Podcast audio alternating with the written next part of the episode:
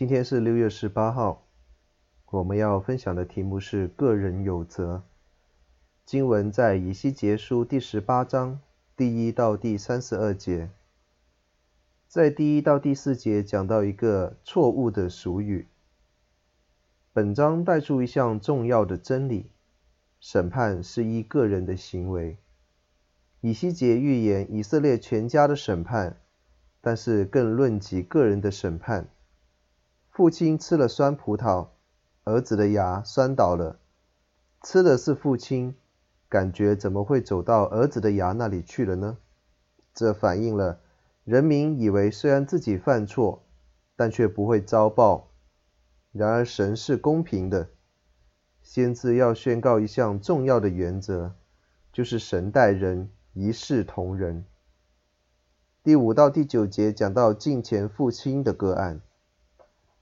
在第五到第十八节中，以西结举出了三个例证来引证第四节的真实。这位艺人按照旧约律法的要求，尊敬神，守律法，爱邻舍，维持公正，没有做亏心的事，这样的人必能存活。第十到第十三节讲到不敬虔儿子的个案。刚刚说到的那一位艺人生了个儿子，但是他却没有学像父亲的榜样，遵守律法，反而无恶不作，除了善事什么都做，不守诫命，从来不吃亏。问题是，他是否可以因着父亲的义行而获得存活呢？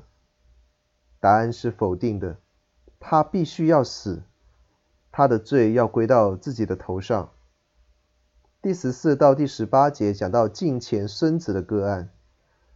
这个不敬虔的人生了一个儿子，但却没有追随他父亲的恶行，乃是在神的道路上爱神也爱人。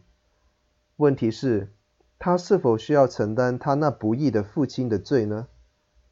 答案也是否定的，他必要存活。在第十九到第二十九节讲到神完整的公义。第十九节跟第四节虽然有所不同，但是重点是一样的。神完整的公义并非是一人做事一人当，其实他不愿意恶人死亡，乃是盼望他们回头是岸。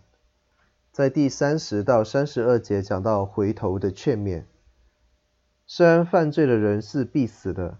但是神愿意罪人回头归向他而得存活，这表明神有怜悯，并且愿意等待人的回转。神是公平的，他不偏待人，恶人的罪不会被归算到下一代，义人的义也不能算给下一代。每个人在神的面前都要成交自己的账目，为自己所做的负责任。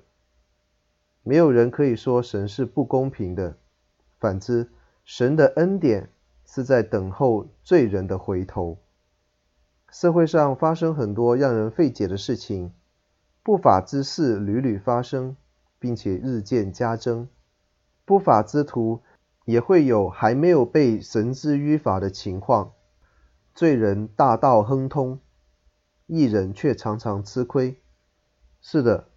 不少的事情发生，实在叫人无法理解。但是本章的经文教导，每个人都要承担自己的行为，因为神是公正无私的。另外，我们自己也要思想，为什么经文中那个做父亲的没有好好管教自己的孩子呢？